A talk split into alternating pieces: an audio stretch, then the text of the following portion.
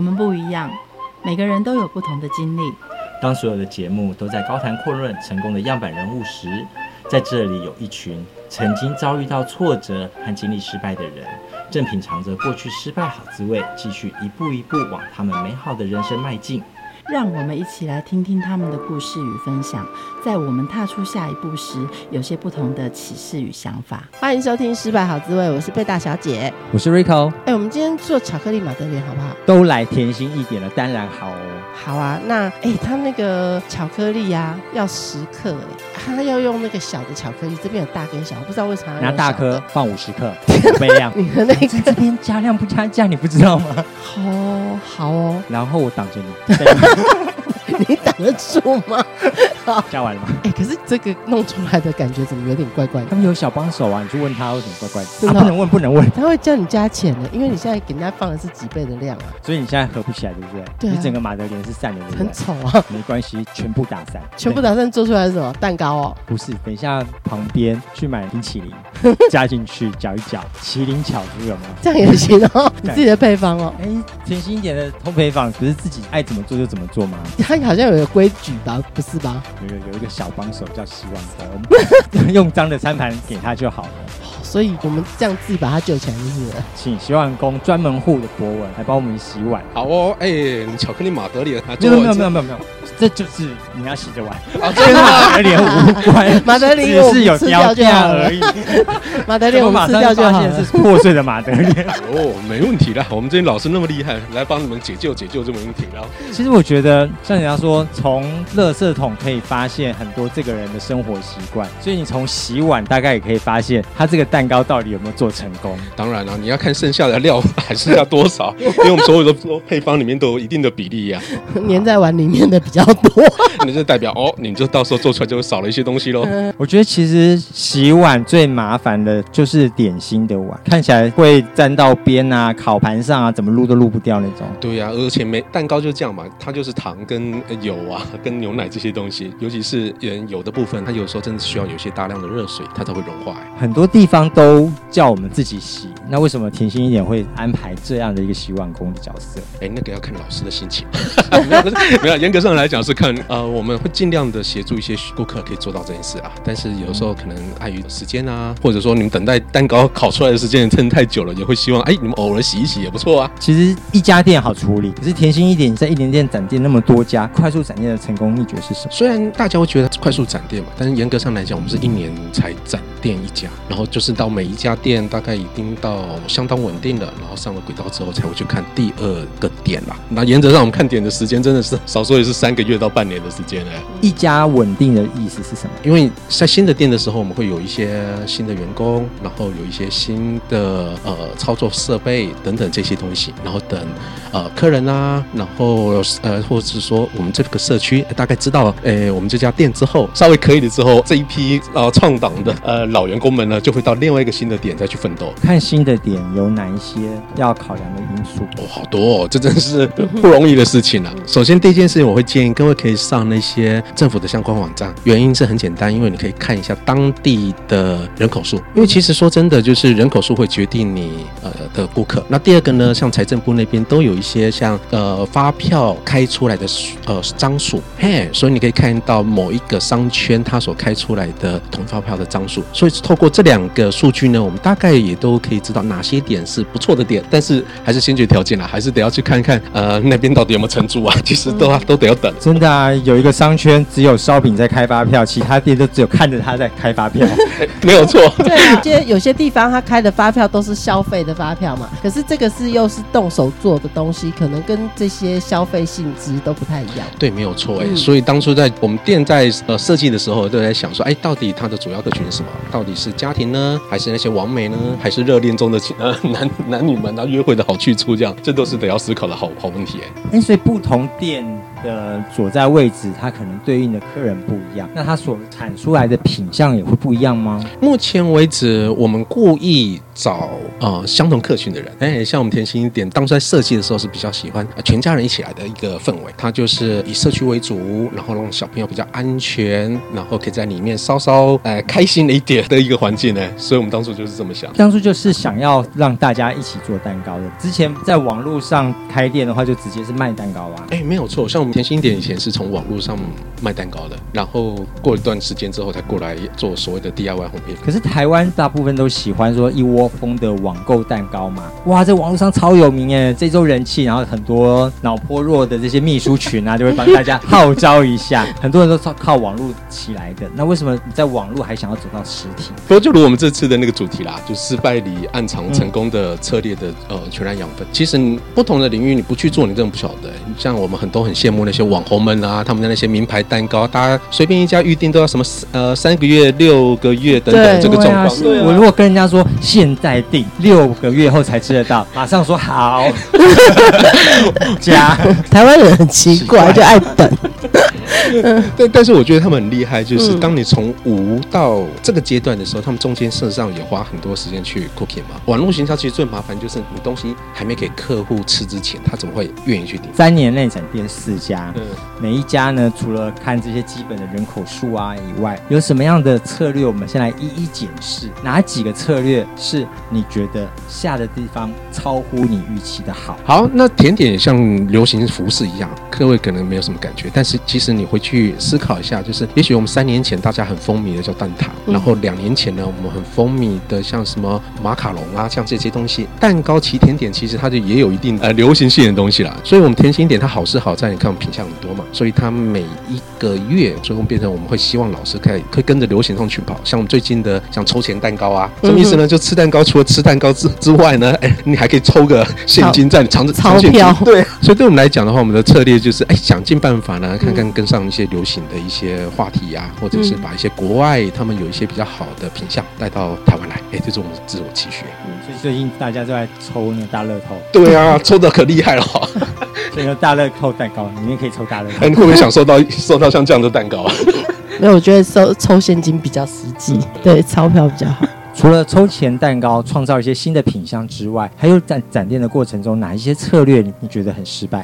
其实万事起头难诶，嗯，讲真的，尤其是我们三年前在做的时候，刚好是所谓的西点烘焙这种所谓的 DIY 的教室，嘿，一窝蜂全部都起来。但是你会发现呢，诶，它其实也有一些，他们也转型到不同领域上去了。所以有时候你看人家做得很好，不见得说，哎，你去如法炮制也会达到一样的好。哎，这就是我我们当初在呃。找这些策略的时候会失算，但是好在好在说，我怎么去把它矫正过来？我会建议就是说，永不放弃啊。其实你只要有心，慢慢改，慢慢改，慢慢改，就怕你没有改的想法。比如说呢，你怎么去跟人家产生不一样的差异性？嘿，人家可能是哎男生女生然后约会的好场所。如果你说你要 me too 的话，就是一模一样去抄袭，其实不是很好的事情，因为人家已经在那边占了一个很大的位置嘛。所以对天心一点烘焙坊，就是我们一开始在开幕的时候呢，就是先要去找我们自己。的特色。那如果说我们找到一个就哎亲子这样的特色，那我们就必须要多研发所谓的亲子的一些甜点啊，然后让家里的小霸王，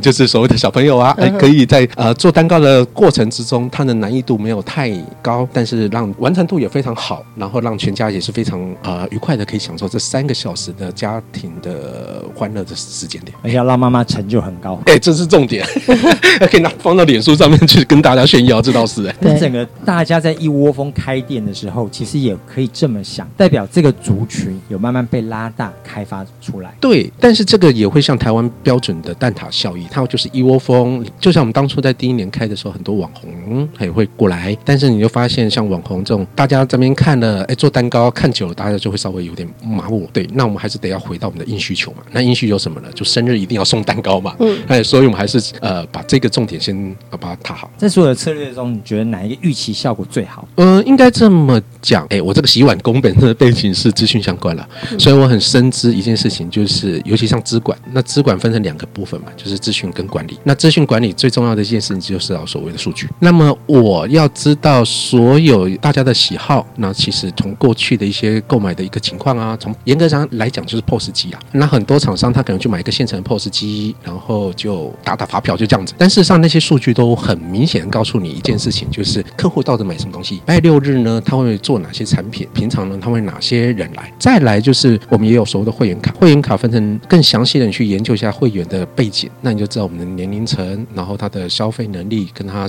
消费的频率。对我来讲，就是所有的数据都可以把它当成是一个指标，然后变成我们在铺货啊，然后在备货的时候都是一个很重要的依据。我们好好奇，POS 上说了些什么事情？板桥最夯的是哪一个款？综合最夯的是哪一款？哎，这个问题问的好哎！其实我发现，从数据上来讲，我们蛋糕种类非常多种，像刚刚提到的，像抽签蛋糕啊，嗯、像马卡龙啊，嗯、然后像布朗尼啊，其实大家还是喜欢传统的水果蛋糕哎。所以每个地方都是这样，应该是布朗尼黑漆漆的，说我做的 水果蛋糕，哇，好美哦！问那个字吧。对啊，大家还是喜欢吃水果型的蛋糕，不管是芒果蛋糕啊，还是呃樱桃蛋糕这样这类的蛋糕。嗯、现在开始，大家会喜欢抽钱蛋糕。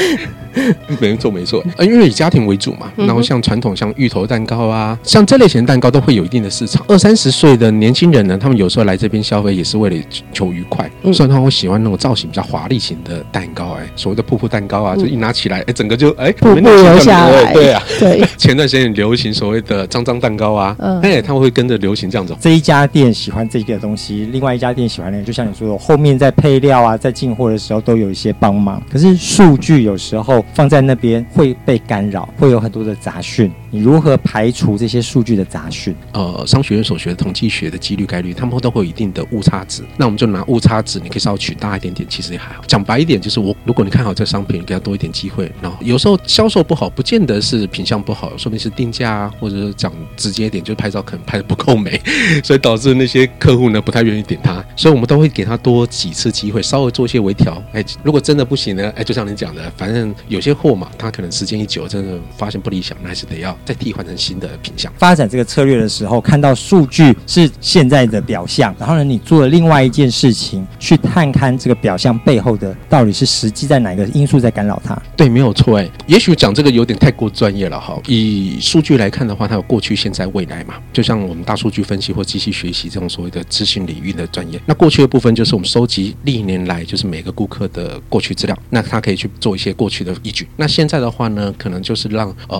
我们的呃当场服务的一些老师可以知道现在的情况，然后也可以决定说我们明天到时候布货的时候有些货哪些要做。那当然不要忘记最近有一些最流行的一个新技术叫做人工智慧。那人工智慧大家听起来好像有点太高远了，但事实上它可以用过去的数据，可以用一些所谓的我讲专业点叫用回归分析的方法，或者用 LSTM 的一些数据来判别，它可以知道未来的一个走向。嘿，这就是所谓的用人工智慧大数据。它有一些好处，但是就像您说说的，这些东西它还是一个依据而已，它绝对不能影响到你的决策。所以这些数据通常是我在看，那看完之后呢，才会去跟老师们，因为说真的，就是真正的服务各位也是当场的老师，老师以他们为第一个。